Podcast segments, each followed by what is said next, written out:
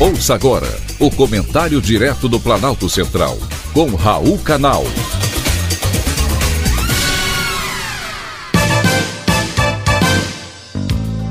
Queridos ouvintes e atentos escutantes, assunto de hoje: pesquisa eleitoral.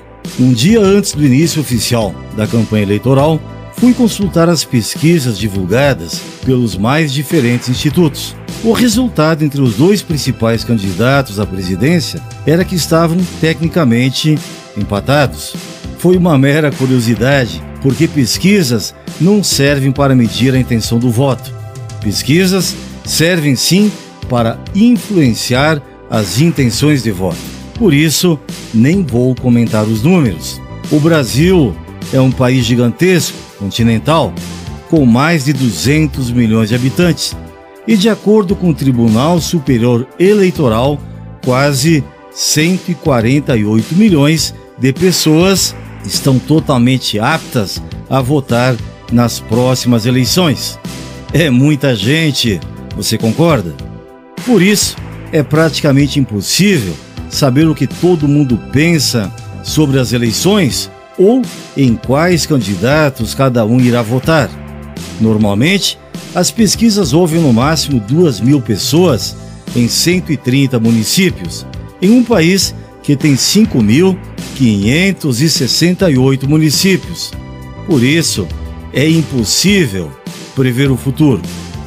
Pesquisa influencia sim a intenção de voto, porque o eleitor que não tem candidato, o eleitor indeciso, busca votar em quem está ganhando. É a máxima de Gerson de quem quer se dar bem de qualquer jeito. Por isso, o voto consciente é tão importante. Antes de escolher um candidato, saiba o que ele propõe para o Brasil nas mais diversas áreas. Vai diminuir o custo do Estado? Vai investir na saúde? Vai melhorar a economia para atrair investimentos e abrir novos postos de trabalho? Como está o Brasil hoje?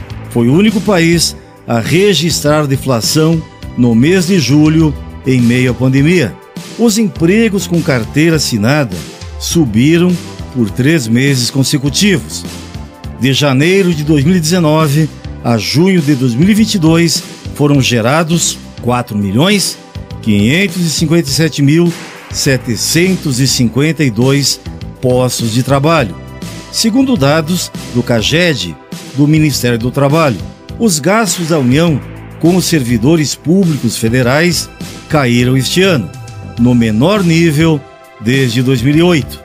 Pode ser ruim para os servidores públicos federais, bem pagos, mas a você que trabalha duro e sequer consegue ganhar os 7 mil reais que vão receber de aumento em seus contra-cheques os ministros do Supremo Tribunal Federal. Não se iluda, caro ouvinte e querido eleitor. Não se deixe influenciar pelas pesquisas. Quando votar, pense bem no que você quer para o Brasil de amanhã. Foi um privilégio ter conversado com você.